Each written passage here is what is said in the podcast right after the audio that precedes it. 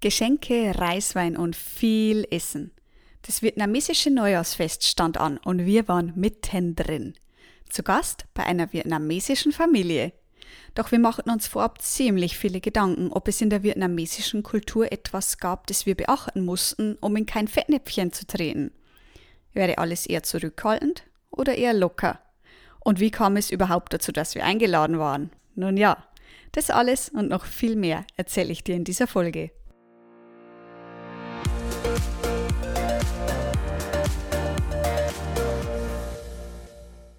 Hey, ich bin Melanie und Gründerin von Rucksack rauf und weg, deiner zuverlässigen Quelle für tolle Reiseprodukte und nützliche Reisetipps. In meinem Podcast Rucksackgeschichten nehme ich dich mit in alltägliche, lustige und herausfordernde Erlebnisse, die mir bisher auf meinen Reisen so passiert sind. Warum? Um dir zu zeigen, dass es auch beim Reisen Hochs und Tiefs gibt und es genau diese Erlebnisse sind, die sie einzigartig und unvergesslich machen. Also komm mit mir mit und lass dich von mir in fremde Länder und Kulturen entführen. Bist du dabei? Dann Rucksack rauf und weg. Ich erinnere mich noch an den Tag in Kanto, als uns unser amerikanischer Mitbewohner fragte, ob wir denn nicht Lust hätten, gemeinsam mit ihm Tet zu feiern. Er war nämlich bei einer vietnamesischen Familie eingeladen und könnte noch Leute mitbringen. Tet ist das vietnamesische Neujahrsfest, das jedes Jahr Ende Januar, Anfang Februar stattfindet und eins der wohl wichtigsten Feste des Jahres ist. Ted ist die Kurzform des etwas längeren Namens, den ich leider nicht richtig aussprechen kann und daran jedes Mal kläglich scheitere. Daher habe ich dir den ganzen Namen einfach in die Folgenbeschreibung gepackt. Dann kannst du dich selbst mal dran versuchen. Übersetzt bedeutet der Name so viel wie Fest des ersten Morgens. Und wenn man bedenkt, dass in ein neues Jahr gestartet wird, macht es auch durchaus Sinn. Zum vietnamesischen Neujahrsfest herrscht schon Tage vorher reges Treiben in den Straßen. Häuser werden von oben bis unten geputzt, es wird gemalert, ausgebessert, repariert und dekoriert.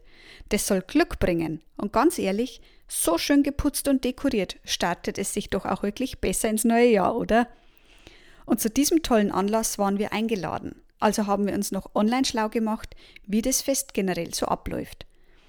Aber vor allem bei privaten Familienfeierlichkeiten, zu denen wir eingeladen waren, ging es wohl eher in Anführungsstrichen ganz normal zu. Man aß zusammen und hatte einfach eine gute Zeit. Trotzdem wollten wir in kein Fettnäpfchen treten, denn in der asiatischen Kultur gab es immer wieder Dinge, die bei uns anders sind. Dafür fragten wir einfach bei unserer Vermieterin nach. Müssen wir bei der Kleidung was beachten, vielleicht eine spezielle Farbe tragen oder eine andere vermeiden? Ist lange Kleidung empfehlenswert bzw. sollten Knie und Schultern bedeckt sein, um respektvoll zu erscheinen? Muss ich als Frau etwas beachten, denn viele vietnamesische Frauen halten sich oft im Hintergrund? Oder sollten wir vielleicht spezielle Regeln der Höflichkeit kennen? Fragen über Fragen. Doch unsere Vermieterin beruhigte uns schnell und erklärte uns, dass die familiären Feierlichkeiten sehr salopp über die Bühne gehen. Wir bräuchten weder etwas beachten noch uns speziell kleiden.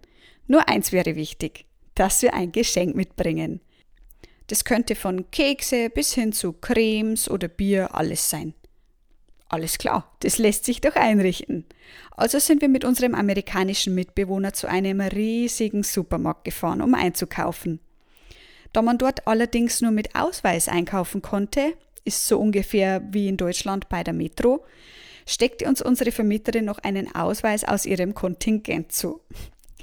Abgebildet war eine alte Vietnamesin, die rein optisch genauso viel mit uns gemeinsam hatte wie eine Maus mit einem Elefanten.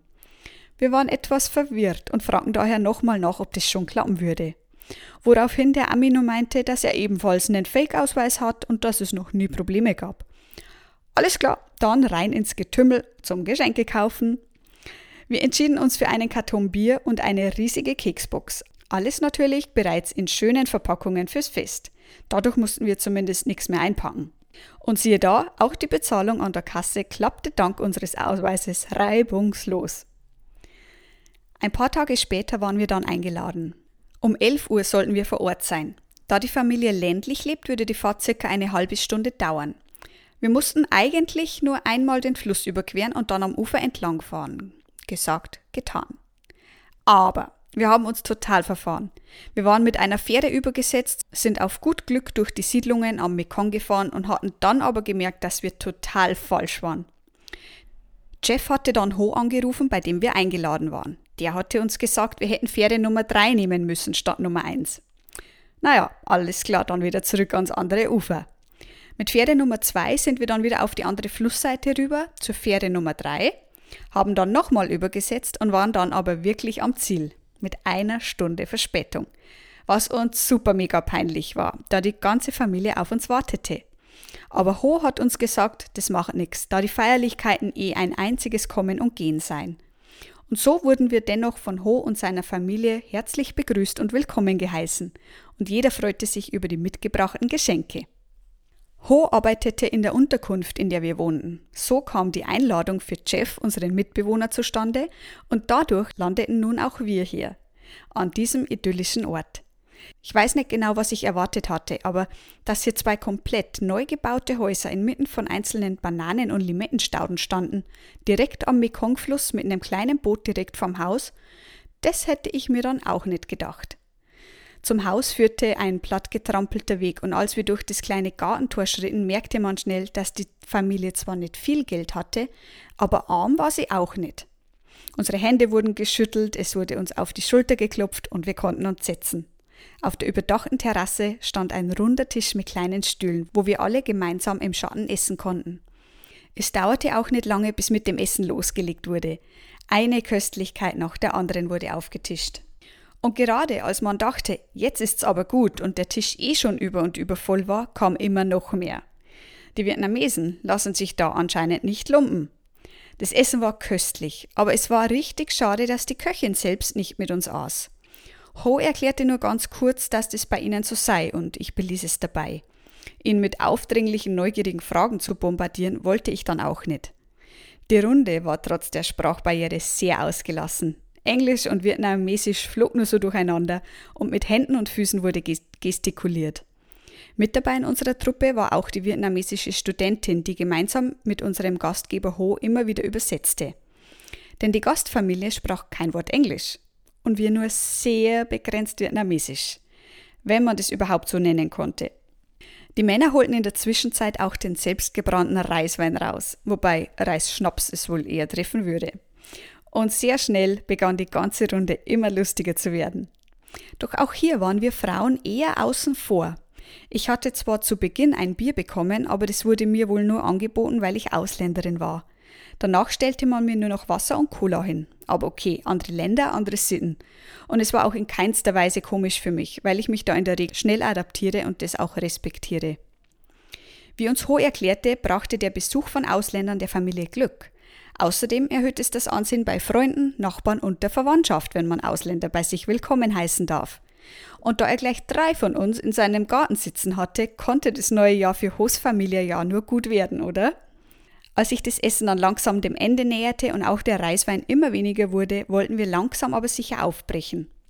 Zum einen wollten wir die Gastfreundschaft nicht überstrapazieren. Zum anderen wollten wir den unbekannten Weg auch nicht im Dunkeln heimfahren. Florian hatte sich mit dem Reiswein eh zurückgehalten, schließlich musste er ja noch fahren. Aber Jeff nahm es nicht ganz so genau. Mit dem Hausherrn wurde auf alles Mögliche angestoßen und getrunken. Es wurden Wünsche ausgesprochen und die Freundschaft durchs Trinken bekräftigt. Kurzum, es war mega lustig. Wir lernten ihnen Englisch, im Gegenzug lernten wir Vietnamesisch. Und anscheinend war es höchst amüsant, uns von ihnen vorgesagte Sätze nachplappern zu hören. Wer weiß, was wir da alles von uns gaben. Als die Nachbarn bei unserem Aufbruch dann Wind bekamen, dass Ausländer hier waren, wollte uns jeder einladen und in seinem Haus begrüßen.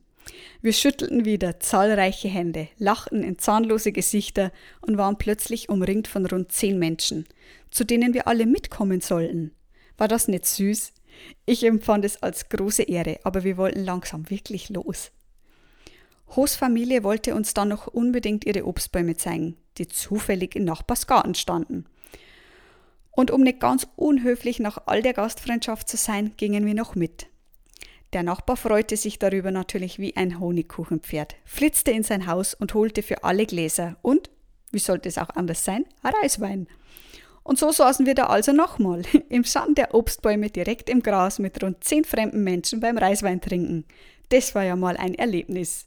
Und ich finde es auch jetzt immer noch gigantisch, welch tollen Einblick wir da in das Leben und die Kultur erhalten haben und wie gastfreundlich die Vietnamesen sind. Es war einfach unvergesslich. Zum Abschied bekamen wir noch einen Sack voll mit Limetten von Hostfamilie geschenkt und nach zahlreichem Händeschütteln, Dankes und Bittes hinterließen wir zum Schluss nicht nur eine kleine Staubwolke, die unsere Roller aufwirbelten, sondern nahmen auch ganz viele Erinnerungen und Dankbarkeit mit. Das war für mich mit Abstand eins der besten Erlebnisse in Vietnam. In der nächsten Folge Rucksackschichten möchte ich dir mal einen Einblick in unseren Reise- und Arbeitsalltag geben. Denn ich muss gestehen, das war nicht immer ganz einfach, als digitale Nomadin unterwegs zu sein. Was es alles zu beachten gibt, welchen Herausforderungen wir uns stellen mussten und wie wir das alles zeitlich geplant und umgesetzt hatten, hörst du beim nächsten Mal.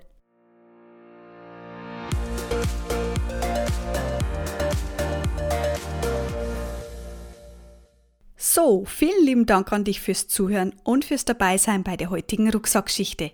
Ich hoffe, dir hat's genauso viel Spaß gemacht wie mir. Wenn ja, dann lass mir gerne eine liebe Bewertung da oder melde dich zum Rucksack rauf und weg Reisetelegramm an.